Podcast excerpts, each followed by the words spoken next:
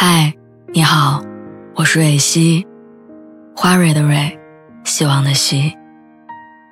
今天你还好吗？你可以在微信公众号和微博中搜索“蕊希”，每天晚上我都会用一段声音陪你入睡。听完今天的故事，祝你晚安，做个好梦。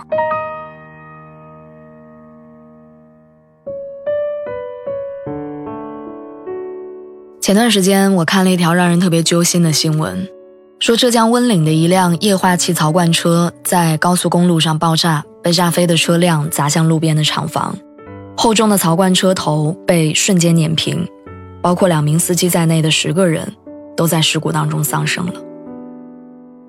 我在新闻报道里看到一段记者的采访，其中一名失事司机的家长说：“如果没有发生这起事故。”他们本该在十三号晚上的七点钟抵达温州，然而，人生无常，那个看似平静的下午，平稳行驶的车辆毫无征兆的偏离轨道，烧好的饭菜再也等不到回家吃饭的人。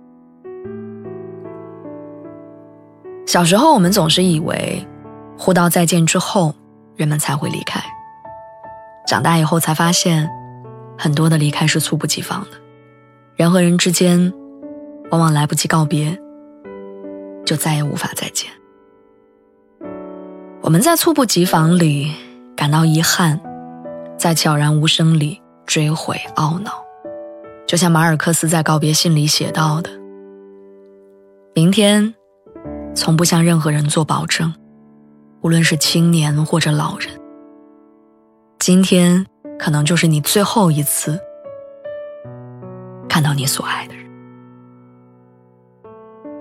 我朋友说他最心动、遗憾的事情，就是在他二十八岁的那一年，他一夜之间失去了自己的父亲。二十八岁的时候，朋友工作刚有起色，是人生最忙的阶段。他白天忙着项目，晚上忙着应酬，回到家的时候，要么醉得不省人事，要么天快亮。他说，突然有一天，他爸很晚才睡，一直熬到他回家。在家里寸步不离地跟着他，试图要跟他说说话。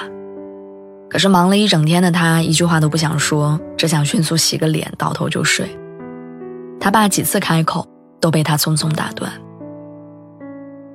他无论如何都没有料到，他这一生和父亲最后说的一句话是：“有什么事儿明天再说吧，我今天太累了。”第二天早上，他爸爸骑着自行车去早市买菜，在遛弯的路口被车撞到，然后当场离开。我朋友在失去父亲的那天，一遍一遍地追问肇事司机和现场的警察，他追问的不是事故的原因，而是他父亲离世之前有没有最后说些什么。他父亲没有来得及留下任何话，那个在前一个晚上被他用不耐烦和推脱打断的话，成了他们父子之间阴阳两隔之后永远的遗憾。他再也无从得知。明天，从来不向任何人做保证。来日方长，原本就是人这一生当中最大的谎言。生死离别，又或者聚散离合，常常毫无征兆。我想起我第一次离开家去读大学，九月初离开之前，我去看了我久病的爷爷。我告诉他我要念书了，承诺一放假的时候回来讲给他听我大学里的事儿。爷爷点头说好。然后九月下旬的时候，我爷爷就突然离世了。我坐在返乡的火车上回到家里，来不及兑现我承诺的种种，只能对着黑白的遗像拼命的掉眼泪。我想起我还小的时候，我太奶奶已经很老了，她很爱吃一种很软的饼皮。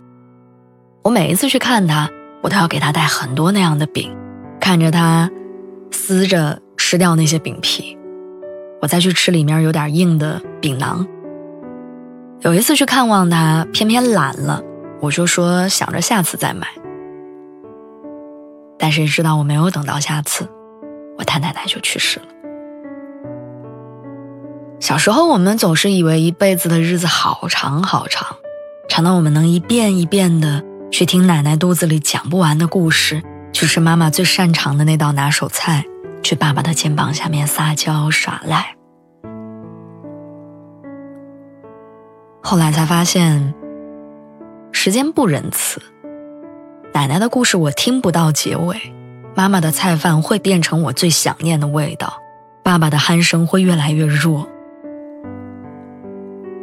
直到最后，会变成忘不掉日渐模糊的回忆。